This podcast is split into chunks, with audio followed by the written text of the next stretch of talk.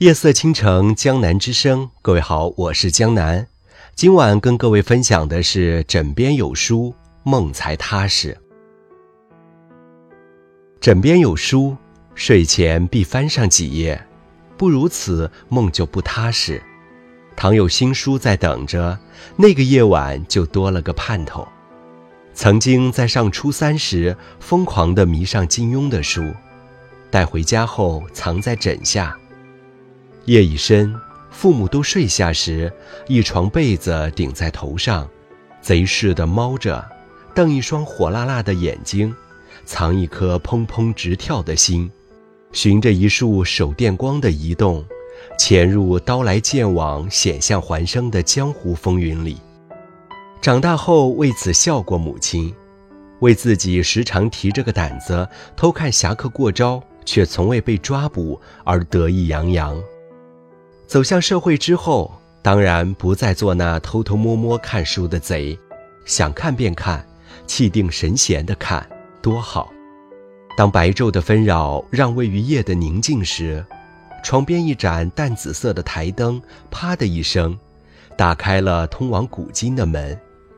跨进那扇门，便可与智者先贤促膝谈心。这个时候是最闲的时候。这个时候的人是最闲的人，捧一本闲书，悠闲的读，自然无需正襟危坐，靠着床头也成，斜躺着也无不可，是何等的安逸自在。一河浮江水流淌于窗外，白天听不见的湿漉漉的蛙鼓，又长一声短一声的敲了起来，听着惬意，不嫌吵。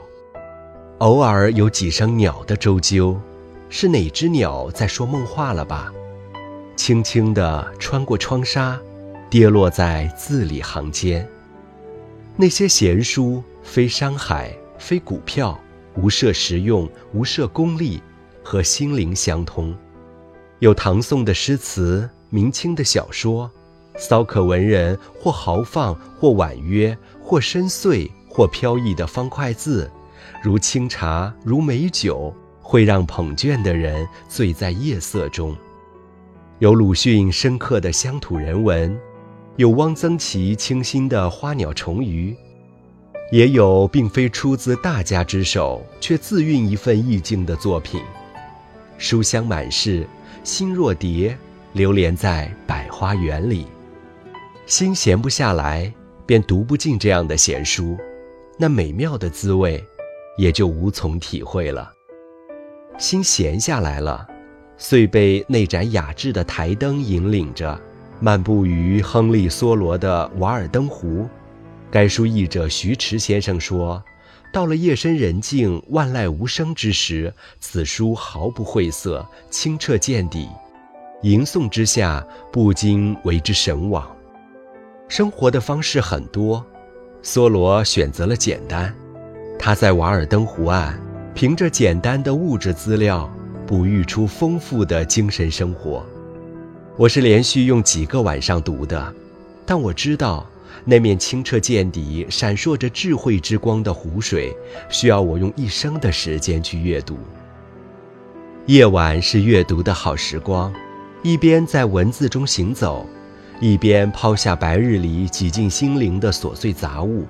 生活磨砺出的角质层得到修复，一颗心变得轻盈，可飞天之涯、月之上、浩瀚无际的星空里，美妙而空灵的境界之中，清风为翼，星月相随，这次第，怎一个妙字了得！